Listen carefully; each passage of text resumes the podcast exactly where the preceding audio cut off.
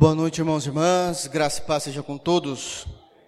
Graças a Deus por estarmos reunidos em Cristo para cultuar o santo nome do Senhor. Amém. Irmãos, vamos abrir a Bíblia no, na carta aos Romanos, capítulo 2. Nós vamos dar seguimento nessa série de sermões que temos pregado aos Romanos. Romanos, capítulo 2, nós vamos fazer a leitura do verso 11 até o verso de número 24. Romanos, capítulo 2, do verso 11 até o verso de número 24.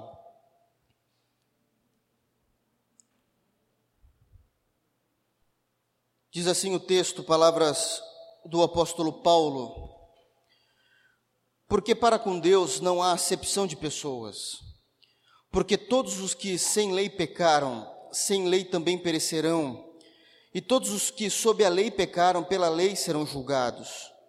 Porque os que ouvem a lei não são justos diante de Deus, mas os que praticam a lei hão de ser justificados.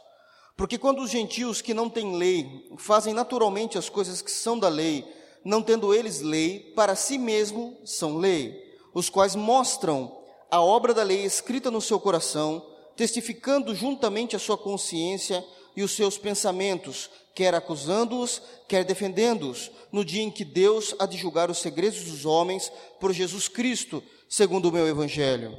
Eis que tu, que tens por sobrenome judeu, e repousas na lei, e te glorias em Deus, e sabes a sua vontade, e aprovas as coisas excelentes, sendo instruído por lei, e confias que és guia dos cegos, luz dos que estão em trevas, instruidor dos nécios, mestre de crianças, que tens a forma da ciência e da verdade na lei. Tu, pois, que ensinas a outro, não te ensinas a ti mesmo. Tu que pregas que não se deve furtar, furtas. Tu que dizes que não se deve adulterar, adulteras. Tu que abominas os ídolos, comes sacrilégios. Tu que te glorias na lei, desonra a Deus pela transgressão da lei, porque, como está escrito, o nome de Deus é blasfemado entre os gentios por causa de vós. Amém? Vamos orar.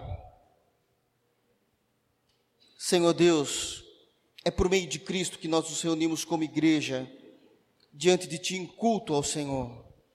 Nós o louvamos, cantamos hinos ao Teu santo nome e que o Teu trono possa ter sido enaltecido. E agora, com alegria, nós sentamos diante da Tua santa palavra para aprendermos mais de Ti. E vamos cultuar, Deus, com alegria em nossos corações ao ouvir a tua santa palavra. Sê conosco, Deus. Nos livra de qualquer interpretação tola, herética nessa noite, para que possamos conhecer mais de ti profundamente, de forma genuína e sermos aquilo que o Senhor espera que nós sejamos. Que o teu Espírito, Senhor, possa transformar os nossos corações de tal maneira que possamos ser mais parecidos com Cristo Jesus. É no nome do Senhor que nós oramos. Amém. Pois bem, meus irmãos, até o momento, desde que nós começamos essa série de sermões baseado na carta aos Romanos, ficou claro um ponto sobre toda a raça humana, que todos são pecadores e todos estão devendo diante de Deus. Essa é a grande mensagem que Paulo tem até o momento trazido à igreja de Roma.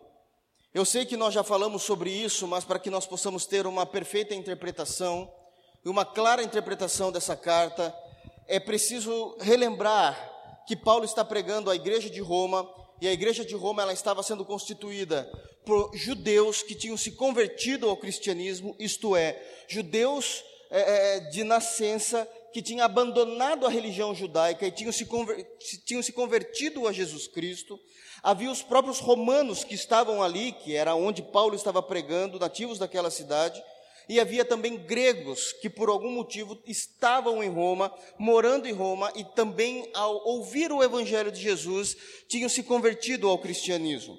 Então a igreja de Roma era uma miscelânea de judeus convertidos a Jesus, romanos convertidos a Jesus e gregos convertidos a Jesus. Paulo está falando necessariamente com a igreja de Cristo, do qual era um povo local onde havia uma miscelânea, uma mistura de nações, pelo menos de três grandes nações, que se concentravam naquele lugar.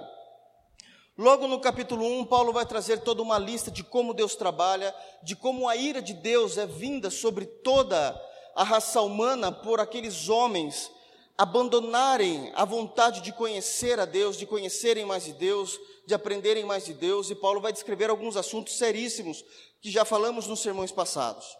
No capítulo 2, quando nós falamos na semana passada, Paulo ele vai começar agora a descrever o grande erro que cristãos muitas vezes têm e comete ao querer enxergar o reino de Deus, ao querer enxergar o próximo, ao querer enxergar a igreja através dos seus próprios padrões morais.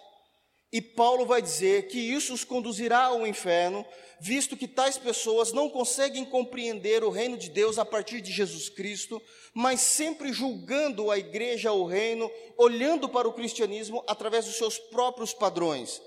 E Paulo vai questionar isso, dizendo que isso é hipocrisia e que pessoas não serão salvas por causa desse estilo de vida, porque vivem normalmente através de seus próprios padrões, observando o que é o reino, o irmão, as pessoas, a igreja como um todo. Então, é essa questão que Paulo mais trabalhou no início do capítulo 2, querendo retirar e desconstruir toda a compreensão que nós temos a respeito dos próprios padrões que nós criamos em nós mesmos. Eu me lembro de ter falado na semana passada que o que é que são esses padrões? São crenças e valores que nós internalizamos conforme vamos crescendo, conforme vamos aprendendo e até mesmo passando por experiências dentro da própria igreja cristã. Uma vez que nós começamos a ver tudo o que acontece, muitas vezes de errado, inclusive, colocamos isso para dentro de nós, internalizamos valores, internalizamos crenças e partimos a partir de então, é, é, passamos a partir de então a compreender o reino de Deus a partir desses valores internalizados, e Paulo diz: Isso vai te levar para o inferno. Porque nós precisamos compreender a igreja a partir de Jesus Cristo e do Evangelho. E uma vez que isso não acontece, vocês serão julgados por Deus por causa dessa falha. Aliás, isso até é uma falha de caráter cristão, quando Paulo vai trazer essa informação. E terminamos a exposição falando no versículo 10 que aqueles que de fato são de Deus buscam a honra, a glória do Senhor. Nós deixamos propositalmente a partir do versículo 11 para pregar neste sermão, porque nós vamos trabalhar aqui também com algumas doutrinas extremamente importantes, mais conhecida de alguns irmãos que estão aqui presentes, possivelmente nunca ouvida por outros irmãos que estão aqui presentes, mas Paulo, ele compreendendo a, a, a, necessidade de se falar isso em seu sermão, quando ele está escrevendo a carta dos Romanos, nós vamos tentar fazer toda a exposição dentro da, da interpretação mais genuína que nós temos do texto. A, a minha oração nessa noite e o meu desejo é que vocês deixem de usar o seu padrão moral também nesse momento, para que antes de que vocês comecem a julgar a interpretação que nós vamos trazer a respeito dos textos bíblicos, vocês possam se assegurar em Jesus Cristo e perceber que os outros textos que vão fazer correlação ao texto de Romanos têm um sentido muito maior da maneira para interpretarmos aquilo que a Bíblia diz. Porque qual é o grande erro que nós temos? Muitas vezes, e também interpretamos a Bíblia a partir dos nossos padrões morais, e muitas vezes poetizamos a Bíblia para deixar ela mais bonita, mais simples, mas gostosa de compreender aos nossos corações, passando a mão no pecado, a, assumindo que a Bíblia ama o pecador, e não há nada disso que as Escrituras nos instruem a respeito disso. Então, logo no início, Paulo ele vai continuar aqui agora, tentando descaracterizar uma grande consciência que existia dentro da igreja de Roma. Sempre precisamos ter em mente que são três nações misturadas dentro de um corpo local, dentro de uma igreja local, e cada um desses indivíduos, cada um desses membros, independente ali das nações da onde eles vieram, seja de Jerusalém, de Roma ou da Grécia, eles têm uma perspectiva a respeito do cristianismo. E isso está causando um alvoroço na igreja, porque os judeus que se converteram ao cristianismo querem trazer a lei de Moisés junto com eles. Os gregos, a filosofia, os romanos a sabedoria, e Paulo vai dizer: tudo isso é errado, tudo é Jesus Cristo. E ele vai começar a trabalhar com essa informação. Logo no versículo 11, Paulo ele vai começar dizendo, dizendo o seguinte: porque para com Deus não há acepção de pessoas. E logo de início nós já temos um grande problema na nossa igreja brasileira para compreender esse texto. Muitas vezes baseado unicamente nesse versículo, de Romanos 2, versículo 11, nós batemos no peito e começamos a pregoar com todo o ar de nossos pulmões, dizendo: Deus ama todos. Deus trabalha igual para com todos, porque Deus não faz acepção de pessoas. Portanto, Deus quer salvar todos os homens. Todos os homens é um possível, é, é, um potencial ser humano para a salvação em Jesus Cristo, como nós temos visto pregado há séculos dessa forma, principalmente pós-reforma protestante. Eles vão sempre estar utilizando desse texto para dizer que Deus ama todos de forma igual, que Deus nunca irá tomar decisões diferentes, que Deus o que Deus fazer, é, irá fazer para uma pessoa, eu não estou falando de bênção, de cura, situações que de fato são diferenciadas na vida de cada um, mas que Deus sempre vai seguir uma mesma regra para todas as pessoas. Por que, que creem nisso? Por que é que pregam dessa forma? E a argumentação sempre é a mesma. Porque Deus não faz acepção de pessoas. E esse é o grande erro que as pessoas têm ao compreender a maneira em que Deus trabalha. Porque não é isso que o contexto está falando. Argumentar que Deus ama a todos de forma igual, argumentar que Deus espera que todos sejam salvos, argumentar que Deus sempre vai trabalhar de forma igual, dentro de um mesmo formato para toda a humanidade, é um grande erro. As Escrituras nunca, nunca disseram isso. E isso é a prova de que pessoas não leem a Bíblia e querem falar de conteúdos teológicos que também não entendem. E acaba trazendo para dentro da igreja, para aquele corpo, dentro daquela igreja local, uma confusão a respeito da interpretação bíblica, uma grande confusão. Eu quero dizer para vocês que Deus faz acepção de pessoas. E isso é muito claro em todas as Escrituras. De uma forma bem simples, antes de abrirmos os textos bíblicos, apenas para que vocês possam começar a compreender, vocês vão perceber que logo no início, no Antigo Testamento, Deus nunca fez nada pelos filisteus. Deus nunca fez nada para os babilônicos. Deus nunca fez nada para os amorreus, a não ser trazer a sua ira sobre aquele povo. Deus, ele levantou um povo específico chamado de Israel, ou os judeus em si, ou os hebreus, prefira como você quer chamar, para começar a trabalhar a partir de um povo. Isso é acepção. Isto é acepção. Quando Deus levantou Moisés para ser o libertador e para começar a conduzir o povo, sendo o grande profeta do povo de Israel, existiram três personagens na Bíblia que começaram a discordar de Deus, dizendo assim: por que é que Deus só fala com Moisés? Coré, Datã e Abiú. Não, não, não, não, a partir de hoje as coisas mudam. Esses três rapazes quiseram decidir isso. Deus vai falar conosco também, não é só com Moisés. Deus não vai agir com misericórdia. Deus vai se irar com esses três rapazes, vai fazer com que todos se apresentem na tenda da congregação. Esses três rapazes fiquem diante da porta da congregação, onde todos se reuniam para o culto a Deus. E Deus simplesmente vai abrir a terra naquele momento para que eles sejam engolidos e feche e diga: Vamos continuar, eu vou falar apenas com Moisés. E exterminou aquilo que poderia ser um câncer dentro do povo. Mas eu quero mostrar para vocês textos bíblicos onde nós possamos compreender um pouco mais a respeito de como Deus trabalha e entender que de fato Deus faz acepção de pessoas. Gostaria que vocês abrissem a Bíblia, ainda em Romanos, no capítulo 9 a partir do versículo de número 13. E vamos ler até o versículo 15. Romanos, capítulo 9. Do versículo 13 ao versículo 15 é dito o seguinte: Como está escrito a respeito de Deus? Deus amou a Jacó e aborreceu Isaú, ou odiou Isaú no grego. Que diremos, pois? É a grande pergunta que Paulo vai perguntar ao povo. Que há injustiça da parte de Deus? Porque ele amou a um e não amou a outro? A resposta bíblica é: de maneira nenhuma. Pois disse a Moisés, Deus disse isso a Moisés: Compadecer-me-ei de quem me compadecer, e terei misericórdia de quem eu tiver misericórdia. Assim, pois, isto, isto que a misericórdia de Deus não depende do que quer, nem do que corre, mas de Deus que se compadece. É um texto, é um texto neotestamentário em Romanos, onde está deixando claro que Deus não vai agir de misericórdia para com todos. Ele vai ter misericórdia de quem Ele quer e vai agir com misericórdia para com quem Ele quer, e que isso não depende do ser humano que quer a misericórdia ou de quem corre, isso é, de quem está lutando para obter essa misericórdia.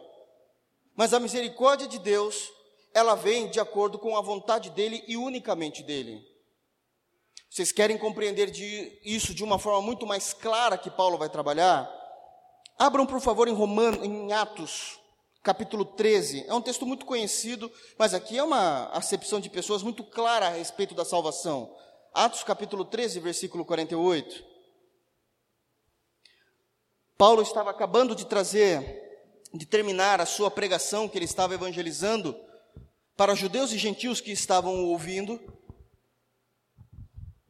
E ele, terminando de pregar o evangelho, ao terminar de falar, ao terminar o seu discurso, a sua pregação, é dito no versículo 48.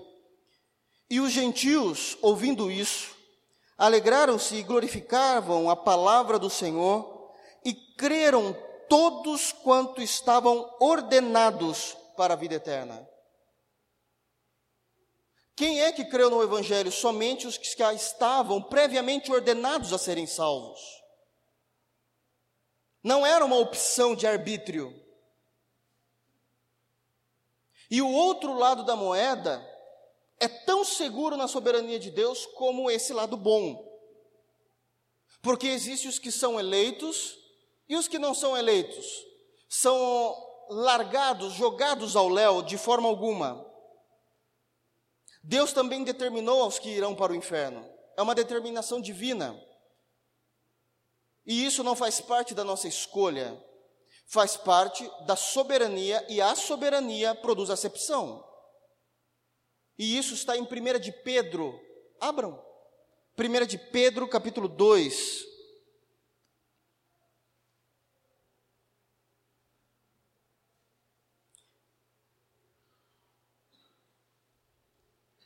Primeira de Pedro, capítulo 2, a partir do versículo 6, quando Pedro está pregando a respeito de Jesus Cristo e falando de Jesus Cristo para as igrejas como um todo, ele vai descrever em, em sua carta de 1 de Pedro, pelo que também a Escritura se contém.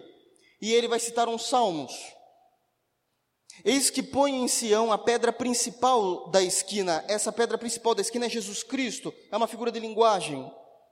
Eleita e preciosa, e quem nela crê não será confundido.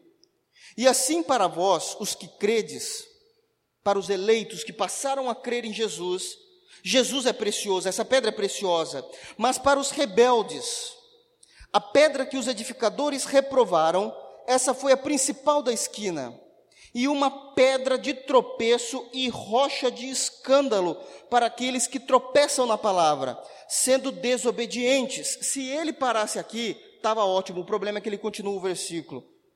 Para o que também foram destinados pessoas destinadas à reprovação eterna da parte de Deus. Assim como em Romanos, nós vamos ver, em Atos, nós vamos ver pessoas eleitas exclusivamente por Deus, existe uma outra face da moeda, aonde existem pessoas que foram ordenadas à perdição. Pois bem, isso é acepção de pessoas? Então, querer compreender o texto de Romanos 2,11 e a partir de um único versículo criar uma doutrina dizendo Deus ama todos, isto nada mais é do que a prova de uma ignorância teológica da parte dos líderes. Uma ignorância da parte dos líderes visto que nós conseguimos ver claramente a maneira como Deus trabalha na salvação do ser humano, através dos eleitos à salvação e através daqueles que foram reprovados para a perdição, de forma clara. Então, o que é que eu faço com Romanos 2,11? Como é que nós trabalhamos com aquilo que Paulo está orientando a igreja de Roma? Olha, Deus não faz acepção de pessoas em nenhum momento. Paulo ainda entrou no quesito salvação. Não é esse o contexto. O que Paulo está pregando para aquela igreja local é que não importa quem esteja frequentando, quem é a membresia daquela igreja de Roma, se eles são judeus, se eles são gregos ou se eles são romanos. Deus não faz acepção de nações. É esse o contexto. Deus não faz acepção de nações. Não importa que um determinado grupo dentro daquela igreja são judeus. Deus vai tratar normalmente junto com os gregos e junto com os romanos. Está falando de nacionalidade e não de salvação individual. Então precisamos ter essa compreensão do texto. Aliás, quando ele vai dizer isso no versículo 11, porque para com Deus não há acepção de pessoas, ele vai trazer uma informação terrível a partir desse texto que nós acabamos de ler hoje, que numa lida rápida nós não percebemos. Ele vai trabalhar com o quê? Ele vai trabalhar através do grande discurso dos gregos e dos romanos que existiam nessa igreja, que eles diziam o seguinte: bom, nós fazemos isso e vivemos dessa forma porque nós somos ignorantes e até mesmo inocentes referente ao conhecimento bíblico. Quando nós nos achegamos perto dos judeus, nos sentimos até envergonhados porque os judeus tiveram um Moisés que, que explicasse a lei, a lei para eles, mas nós nunca tivemos um Moisés para nós em nossas nações. O pai do nosso Senhor Jesus Cristo, no Antigo Testamento, se preocupou somente com Israel. E nunca mandou um profeta que nos orientasse de acordo com a lei de Moisés antes do nascimento do nosso Senhor Jesus. E Paulo ele vai descrever algo que de uma vez por todas precisa ficar claro para a nossa membresia aqui de hoje. Que a desculpa do não conhecimento de doutrinas, que a desculpa do não conhecimento de Bíblia não será aceita diante de Deus, assim como Deus não aceitou esse tipo de argumentação dos gregos e dos romanos daquela igreja local. No dia do juízo, querer argumentar dizendo, Senhor, mas eu não conheci, ou Senhor, ninguém me ensinou, não terá valia. Porque a Bíblia estava em suas mãos. Aliás, Bíblia está em todos os lugares, em um toque você abaixa o aplicativo de Bíblia no seu smartphone. Se você lê, é uma outra situação. Se você entrar na internet, existe em Bíblia com todas as traduções possíveis do português. Se você for numa livraria dita evangélica, você vai encontrar pelo menos hoje umas, uns 15 tipos de Bíblias de estudo. 14 é ruim, mas tem. Nem que seja para análise, para estudo, com argumentações. Então a ignorância e o não conhecimento, Paulo vai dizer isso não será aceito diante de Deus. Então é assim que ele vai começar a continuação desse texto. Diante de Deus não importa se vocês são judeus, se vocês são gregos, se vocês são romanos ou se nós somos brasileiros. Não há distinção de nação. Não há distinção entre nação e nação. Mas há distinção no individual, como nós lemos os textos bíblicos agora, suma citados. E uma vez que ele esclarece essa diferença, e ele está falando que Deus não vai tratar com diferença nações e nações, nós já vamos embater aqui com os dispensacionalistas, porque acham que os judeus possuem uma importância maior diante de Deus. Mas não é isso que a carta aos Romanos nos orienta como igreja. Os judeus não têm um apreço maior diante de Jesus Cristo, como os brasileiros têm, e é isso que está sendo dito no texto. O problema é a má interpretação que nós temos do texto e começamos a querer glorificar os judeus, que inclusive são eles que mataram o seu Senhor. E vocês acabam idolatrando o judaísmo. Mas não existe essa diferença das escrituras sagradas. E agora Paulo vai continuar. E ele vai tratar nesse momento, nessa primeira parte do texto, somente com os gentios, para derrubar de vez essa argumentação fútil de que, olha, nós não tínhamos conhecimento, nós não tínhamos um Moisés. Por que é que Paulo vai trazer essa informação? Precisamos entender que o capítulo 2, de fato, segue o capítulo 1. E logo no capítulo 1, quando nós fizemos a exposição, a argumentação de Paulo é que todos podem conhecer a Deus através das coisas criadas, que os céus manifestam a glória de Deus. Então, inclusive os gentios, os ímpios conseguem saber da existência de um Deus. E por isso eles são inexcusáveis diante de Deus, porque a natureza declara a glória de Deus. E agora, de uma vez por todas, Paulo vai desmascarar o mito do indígena. E, e os índios são salvos? Ah, por que, que você está me perguntando isso? Porque nunca ninguém foi lá pregar o evangelho para eles. De fato, pode ser verdade. Há muitas tribos que ainda não foram alcançadas, mas a natureza. Bom, a natureza proclama a glória de um Deus trino, e se eles não compreenderem isso, eles vão para o inferno. Vamos seguir o texto para vocês compreenderem o que Paulo está querendo dizer. Verso 12. Porque todos os que sem lei pecaram, sem lei também perecerão. O que Paulo está dizendo? A lei foi escrita para os judeus. Logo, o primeiro momento de conhecimento do ser humano a respeito de Deus foi dado aos judeus por causa da lei de Moisés. Mas as outras nações não tiveram acesso à lei.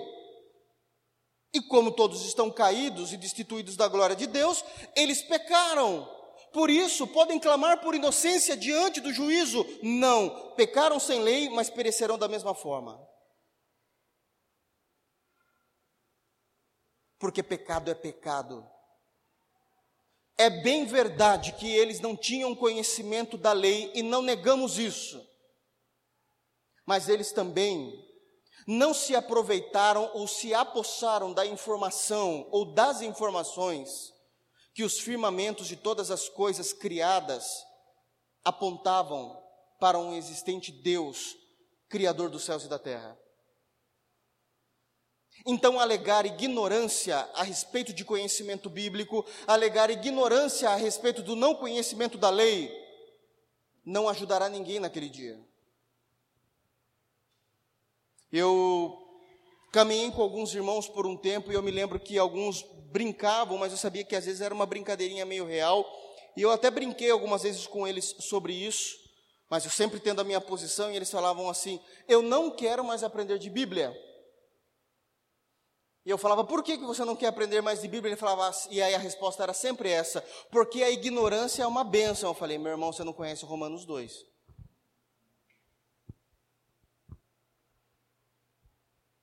A ignorância é uma bênção, então se eu não sei, bom, se você não sabe, você vai perecer do mesmo jeito.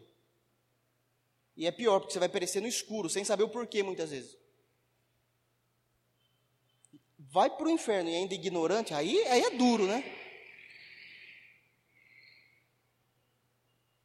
Porque isso é extremamente sério e doutrinário para a igreja. O que é que Paulo está pregando para uma igreja composta de judeus, gregos e romanos? Não importa se vocês não conheciam a lei de Moisés, se vocês pecaram, mesmo não conhecendo a lei, serão julgados, perecerão por isso.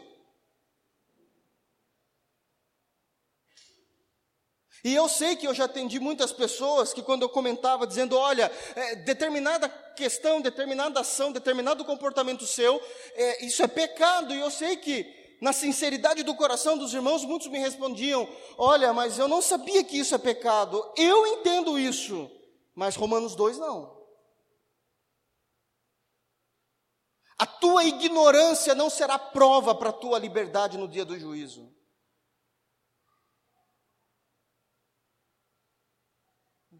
Não será prova para a tua liberdade não será prova para que você possa ser absolvido diante do justo juízo de Deus.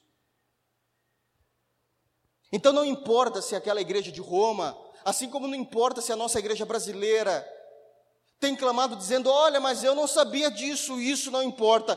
Todos aqueles que pecaram sem lei também perecerão, diz o texto. E agora Paulo vai falar dos judeus, e depois volta para os gentios, mas só para ele deixar claro que não há acepção nesse sentido de nacionalidade. Ainda no versículo 12: E todos os que sob a lei pecaram, pela lei serão julgados. Não há escapatória. Paulo está fazendo referência a Deuteronômio 26, 27, onde é dito que todos aqueles que conheciam a lei e não a cumpriram serão julgados pela própria lei. Qual é o crivo de juízo que o Senhor Deus usará naquele dia? As Escrituras. Estava escrito: Senhor, eu não sabia, problema teu. Estava lá. O seriado era mais legal, né? Então, não tinha tempo para devocional, você se entregava às suas próprias fraquezas, tipo, ah, eu não entendo nada de Bíblia mesmo, então não vou ler. Não entregou as fraquezas? As igrejas são tudo corruptas. Ah, não estava olhando para o reino através do seu padrão de moralidade? Haverá um dia de juízo. E seja aqueles que pecaram sem conhecer Bíblia, sem saber que aquilo era errado, e aqueles que pecaram conhecendo que era errado, não serão absolvidos diante do grande juiz. Eu preciso que vocês entendam que se vocês tiverem um conhecimento genuíno da carta aos Romanos, nós teremos diante de nós uma porta aberta com os maiores tesouros das Sagradas Escrituras. Nós precisamos amar essa carta, porque ela nos revela a verdade de como Deus tem trabalhado na raça humana e de como Ele vai fazer no final de todas as coisas. E isso é seríssimo a maneira como Ele está colocando. Verso 13, ele vai fazer agora uma diferenciação entre saber e ser. E essa sempre tem sido a nossa oração, Senhor, que nós possamos aprender não para sabermos, mas para sermos. Vocês são provas disso que nós temos orado dessa forma. E o versículo de número 13 é exatamente essa oração que Paulo está falando, dessa divisão. Versículo 3: Porque os que ouvem a lei não são justos diante de Deus, mas os que praticam a lei hão de ser justificados. O nosso conhecimento bíblico, por mais profundo e acadêmico que seja, não nos é uma porta para a salvação, se ele não for praticado entre nós. eu sei da verdade, eu estudei sobre determinado assunto. Puxa vida, a igreja em que eu sou membro abordou determinado assunto, abordou determinada doutrina, fez a exposição de determinada carta do Novo Testamento ou livro do Antigo Testamento. Eu cons consigo compreender com mais profundidade a verdade doutrinária, a verdade bíblica. Legal! O que isso vale diante de Deus? Nada se isso não for prático na sua vida e se as Escrituras não provocaram mudança no seu caráter. Por que é que Paulo está falando isso? Porque os dois públicos gentílicos que ele estava conversando, os gregos romanos, eram um público dotados de capacidade intelectual e conseguiam pegar com muita facilidade as doutrinas de Jesus Cristo. Não era um povo que precisava ficar repetindo e repetindo, entendeu? Deixa eu falo de novo. Não, era um povo sábio que conseguia absorver com grande facilidade a verdade. Mas mesmo assim, não abria mão das verdades que eles trouxeram como herança da filosofia e da sabedoria mundana. E Paulo vai dizer: não importa o conhecimento que vocês têm a respeito de Jesus, se isso não provocou mudança na tua alma, se isso não provocou mudança no teu caráter. Porque quais eram os questionamentos da igreja de Roma?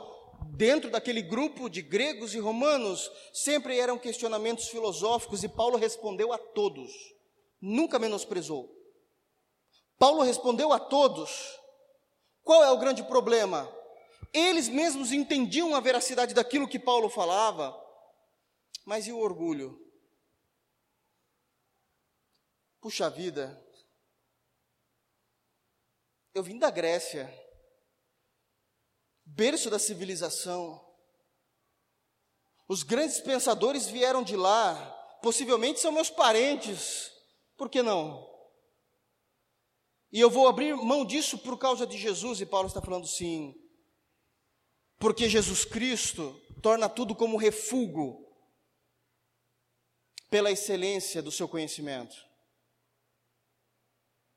Então, esta é uma chamada de atenção. E isso acontece dentro da igreja. Pessoas que se convertem a Jesus Cristo e de fato eram alguma coisa em outras religiões, não cristãs. E aí eles acham que podem trazer algumas questões de como era lá para melhorar a igreja. A igreja não precisa de candomblé, de espiritismo, não precisa de mormonismo, não precisa de adventismo. A igreja precisa de Cristo. A igreja precisa de Cristo. A igreja não precisa de filosofia, porque Deus é atemporal.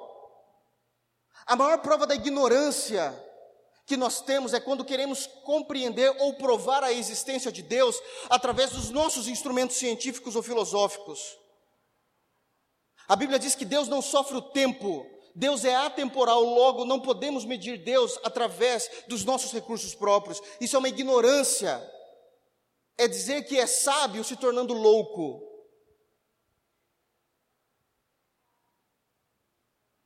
É dizer que é sábio se tornando louco. Então, Paulo está descrevendo essa verdade. Olha, eu sei que é bem verdade a fé que há em vocês, a sinceridade da fé que há em vocês. Ele diz isso no capítulo 1, mas tem algumas coisas que atrapalham vocês, e vocês precisam se livrar disso. Isso era para os gentios ali daquela igreja. E aí ele vai dizer no versículo 14, e isso é interessante a maneira como ele vai colocar. É um pouco complexa, mas eu vou tentar deixar mais fácil a compreensão do verso 14. Porque quando os gentios que não têm lei fazem naturalmente as coisas que são da lei, não tendo eles lei para si mesmos, são lei. Que bênção, né? Paulo ele queria facilitar pra caramba a nossa vida, né? Mas é bem simples. Sabe o que ele está dizendo? Até mesmo os gentios que não tem lei, e agora ele está falando dos gentios que não são convertidos, os ímpios lá fora. Existem momentos da vida dos ímpios, e isso é um fato até hoje, que eles são tão moralmente corretos, aqueles ímpios, que eles estão cumprindo a vontade de Deus sem saber, porque eles não têm a lei, não têm um evangelho, mas estão cumprindo a vontade de Deus sem saber, e aquilo se tornou a lei para eles. O que é que Paulo está dizendo aqui? Que mesmo a humanidade tendo caído e sendo depravada, ainda Deus permitiu que ficasse na raça humana um senso de justiça no coração de todos, para que todos possam compreender o que é certo, o que é errado, o que é justo e o que é injusto. E até mesmo os ímpios têm esse senso de justiça. Puxa, isso é errado, isso eu não faço. Bom, isso eu faço porque moralmente é correto. E aí Paulo vai dizer assim: isso é uma vergonha. Porque se até os ímpios sabem fazer aquilo que Deus determinou que é o correto, sem eles terem conhecimento do Evangelho, por que é que vocês, como igreja, ainda patinam no pecado? Porque vocês têm o Evangelho, vocês têm a Bíblia, a doutrina, há ensinamento, a escola bíblica dominical, a escola bíblica modular, A orientação e a doutrinação não cessa do púlpito dessa igreja, porque é que vocês ainda continuam patinando no pecado. Se existem ímpios que, mesmo sem saber absolutamente nada do Evangelho, absolutamente nada da lei, conseguem ser moralmente corretos. Deus julgará vocês, e vocês irão perecer com lei ou sem lei. com lei ou sem lei. Verso 15. Quando esses ímpios, que é a continuação do verso 14, quando esses ímpios naturalmente fazem as coisas que são da lei, as coisas que são do evangelho, aí vem o versículo 15. Esses ímpios mostram a obra da lei escrita no seu coração. Aí está falando do senso de justiça que Deus permitiu que estivesse no coração de cada um. Eles mostram o senso de justiça que está no seu coração, a diferença, testificando juntamente na sua consciência e os seus pensamentos, quer acusando-os, quer defendendo-os. Até os ímpios sabem o que é certo e o que é errado, moralmente falando, de tal maneira que a consciência pode ser acusada ou não Dou exemplo. O camarada vai roubar ou vai furtar alguma coisa. Geralmente ele espera ser na calada da noite. Porque isso o acusa. E ele sabe que ele não pode fazer isso durante o dia que ele vai ser pego. O camarada sabe que está com gracinha com uma mulher que não é dele e ele é casado. Coloca a senha no WhatsApp. porque ele sabe que isso é desonroso.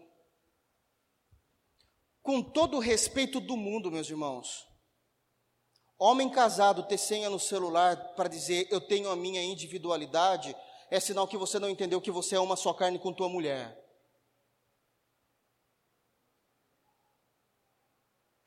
Minha esposa tem acesso a tudo que eu tenho no meu WhatsApp. E eu não tenho o que esconder, porque eu sou crente diante dela, e fora dela. E os que andam comigo sabem disso. É esse padrão de moralidade que ele está falando aqui. Eles até sabem o que é certo e o que é errado. é para ser a diferença. Que essa questão de quando eles fazem o que é certo e o que é errado, isso acusa no coração deles, por isso eles fazem de forma velada.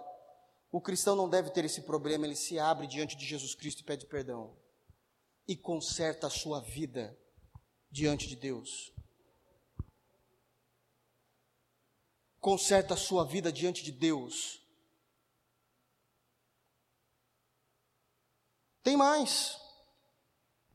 Bom, uma vez que a consciência dele é acusada, ou até defendida, isso será claro no dia em que Deus há de julgar os segredos dos homens por Jesus Cristo, segundo o meu evangelho. Quando ele fala o meu evangelho, é segundo o evangelho que eu tenho pregado. E isso é verdade.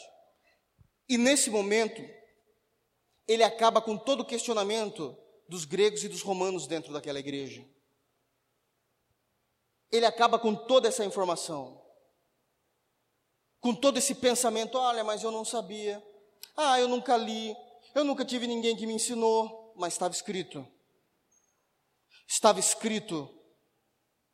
Era só você ter uma vida de devoção, era só você perguntar ao seu pastor, e você conseguiria aprender e orientar. Ser orientado. Ele termina a argumentação com os gentios, mas naquela igreja tem judeus. E você imagina os judeus, já não são soberbos por natureza, né? Isso mesmo, Paulo. Desce a lenha nesse povo ímpio. Eles aceitaram Jesus, mas eles são ímpios porque a gente é melhor, nós somos judeus. Nós somos judeus, Abraão é nosso pai. Sabe quem era nosso rei? Davi, é o que escreveu os Salmos. Sabe os profetas? O Daniel, o Ezequiel. Tudo nasceu lá perto da minha cidade. Tudo parente. Tudo parente. Bom, então agora é a hora de Paulo olhar para o grupo de judeus dentro daquela igreja convertidos. É igreja, não estou falando de judeus do judaísmo, estou falando de judeus dentro da igreja. E eis que tu que tens por sobrenome judeu, e repousas na lei e te glorias em Deus, agora virou o jogo. Tem para eles também. Bom, só porque você, o teu sobrenome é judeu, só porque você acha que você fica debruçado diante da lei de dia e de noite, e porque você fica se gloriando em Deus, você acha que você é diferente? Então vou trazer aqui algumas argumentações ao que Paulo vai dizer que estava vendo de erro acontecendo. E aqui, numa aplicação pessoal, nós podemos entender pessoas que de fato possuem um conhecimento acadêmico, teológico maior do que outros irmãos da igreja e acham que são superiores a eles, porque era assim que os judeus se comportavam. Ah, eu tenho um seminário de teologia. Amém. Isso me faz melhor. Não faz não. Não, não faz não. Olha, porque eu sei ler grego e hebraico, que bênção, mas isso não te faz especial diante de Deus não faz especial diante de Deus. Olha, eu sei discorrer sobre supralapsarianismo e infralapsarianismo teológico. Glória a Deus. Mas você não vai ter um lugarzinho melhor no céu por causa desse teu conhecimento. Não, não terá. Não terá. É o que Paulo tá, vai começar a dizer aqui. Versículo 18. Vocês, sendo judeus, sabem a vontade de Deus, aprovam as coisas excelentes, vocês se tornaram instruídos por lei. É essa a característica dos judeus. Instruídos por lei. Vocês acreditam que são guia dos cegos, que é a maneira como os judeus convertidos tratavam os gregos e os romanos dentro da igreja. E esse é um grande perigo de sermos extremamente acadêmicos, o orgulho, porque eu sou o que guio os cegos dentro da igreja, porque eles não sabem de nada. Então sou eu a quem os guio. Ele está falando, ah, vocês acham que vocês são os que guiam os cegos. Vocês são luz dos que estão em trevas porque eles chegavam a essa ignorância de dizer que os gregos e os romanos convertidos a Jesus Cristo ainda estavam em trevas, parcialmente falando, mas não eles que são judeus, eles têm o domínio total e a plenitude total do conhecimento. Ah, então vocês são esses, que são a luz dos que estão em trevas. Eles falavam o seguinte: isso são argumentações dos próprios judeus. Nós somos o, instrutor, o instrutor dos nécios, dos loucos. Se, ou seja, se não fosse nós, convertidos a Jesus, essa igreja não andava. Se não fosse eu ter feito, essa igreja não, não era isso que é hoje. Se não fosse eu o pastor desse lugar, ah, como é que estaria vocês aí agora? É esse tipo de orgulho que Paulo está discriminando. Que está discriminando. Era a maneira como eles pensavam. Vocês se acham mestre de crianças. Porque os judeus têm um orgulho muito grande, eles diziam assim: olha, para as crianças aprenderem a respeito do evangelho tem que ser com um judeu. Tá? Tem que ser com um judeu. Vou deixar a criança aprender com grego e com romano? Em outras palavras, é como um brasileiro se um brasileiro dissesse: acha que eu vou deixar o meu filho aprender com um argentino?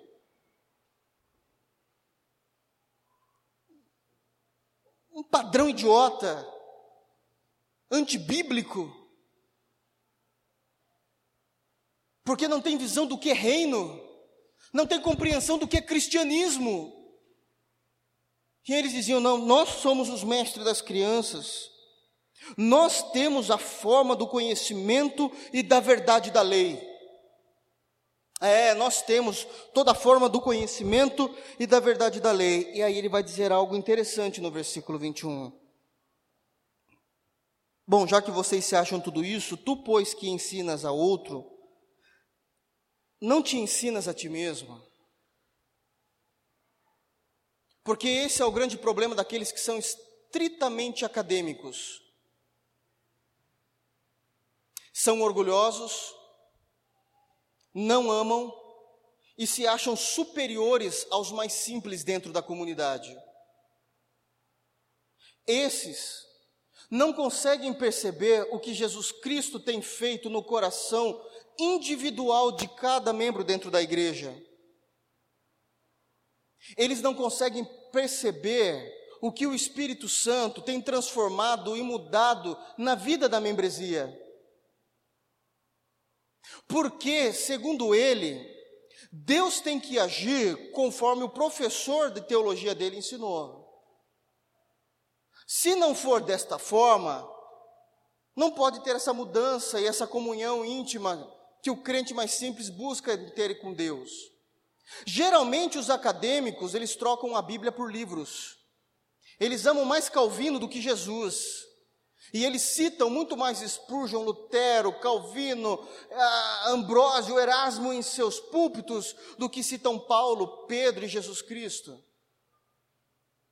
Eles se perderam em divagar nas filosofias teológicas e esqueceram que a igreja começou com os mais simples, como diz em 1 de Coríntios, capítulo 1.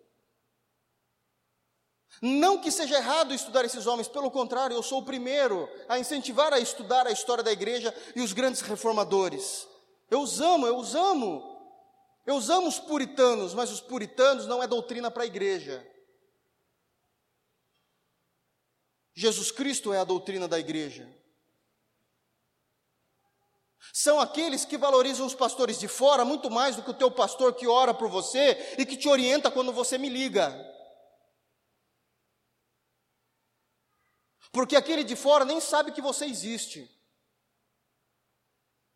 E muitas vezes você dá mais honra do que ao pastor da igreja local. E isso é real. Então Paulo vai argumentar exatamente isso. Você que é cheio de conhecimento da verdade, por que é que você não ensina você mesmo primeiramente? Ao invés de querer somente ensinar os outros. Porque existe uma dificuldade de nós compreendermos o mover de Deus e passamos a julgar academicamente todo mundo. Você quer ver uma preocupação dos pastores? Eu digo por mim, por mim. Quando não sou eu que vou pregar, eu oro na minha casa dizendo: Senhor, quebra o meu orgulho, para que eu possa entender que o Senhor vai agir na sua multiforme graça. Porque se for por mim, quando um pastor ou quando algum irmão estiver abrindo o texto e falando, nós vamos ler tal texto, tal passagem, a primeira coisa que vem na minha cabeça é assim: ó, ele vai precisar ir por esse caminho, porque o contexto é esse, ele vai ter que falar essa verdade, porque no grego é essa palavra.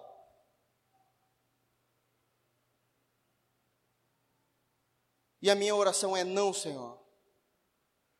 O teu evangelho não depende de mim. O teu evangelho é santo nele mesmo. E eu quero ouvir e quero me alegrar, eu quero, me, eu quero aprender. E isso existe em mim, porque não foram poucas vezes aqueles que me conhecem há anos, não foram poucas vezes que eu fui obrigado a ficar sentado ouvindo um boçal que não conhecia nada de Bíblia e eu ter que ficar quieto. Mas mesmo assim, quando eu preciso sentar para ouvir, eu falo: Senhor, quebra o meu coração, para que a tua verdade atinja a minha vida e eu possa ser mudado, assim como esses irmãos que estão do meu lado vão ser mudados. É exatamente isso que é o versículo 21. Tu que ensinas a outro, por que não ensina a ti mesmo? Porque a nossa cabeça já forma uma estrutura. Bom, ele leu esse texto, ele tem que fazer isso. Essa é a hermenêutica. E assim funciona com aqueles que têm um certo domínio de conhecimento em alguma área. Assim são com os músicos, não vamos mentir. Estudou música, conhece escala de trás para frente, de frente para trás, maior, menor. Conhece bemol, conhece sustenido, pentatônica, notas gregas, hebraicas, sei lá o que tem. Aí o cara vem e dá um dó maior. Aí você fala, não precisava fazer assim, podia fazer isso. Assim somos com nós. se eu conheço, eu preciso ensinar a mim mesmo que eu sou tão dependente de Cristo quanto vocês.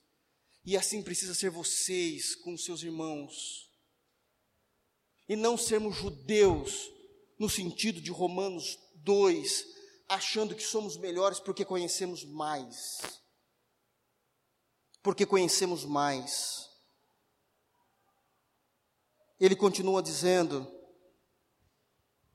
no versículo ainda 21, tu que pregas que não deve furtar, por que vocês furtam? Não está dizendo pecado por pecado, pô, você fala que é errado pecar, mas os, esses irmãos de Deus iam e roubavam. Não é nesse sentido. Isso é um hebraísmo, como nós já falamos no sermão passado. Ele está dizendo o seguinte: você ensina que não pode furtar, porque você tem esse conhecimento. Mas você erra no mesmo ponto que você também tem domínio de conhecimento. Você sabe que aquilo que você faz está errado, biblicamente, sabe até onde está o texto e por que, que você está pecando. Por que, que você está pecando? Você não é tão sabichão da verdade?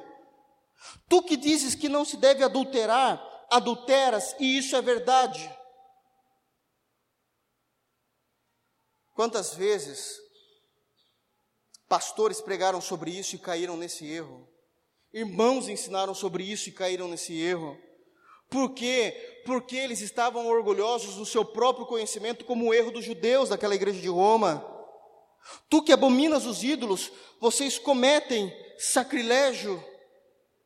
Sabe o que é isso? Vocês abominam a idolatria, isso de fato é bíblico, mas vocês cometem sacrilégios, isso é, vocês transgridem a lei de tal forma que é tão ruim como aqueles que idolatram imagens, que adoram imagens. Tu que se gloria na lei, aqui é, é a padical, tu que se gloria na lei, desonras a Deus pela transgressão da lei. Você se gloria na lei dizendo eu conheço, eu sei onde está, é o versículo tal, é o texto tal, mas você mesmo transgride aquilo que você conhece. Por isso que Deus não fará acepção de nações.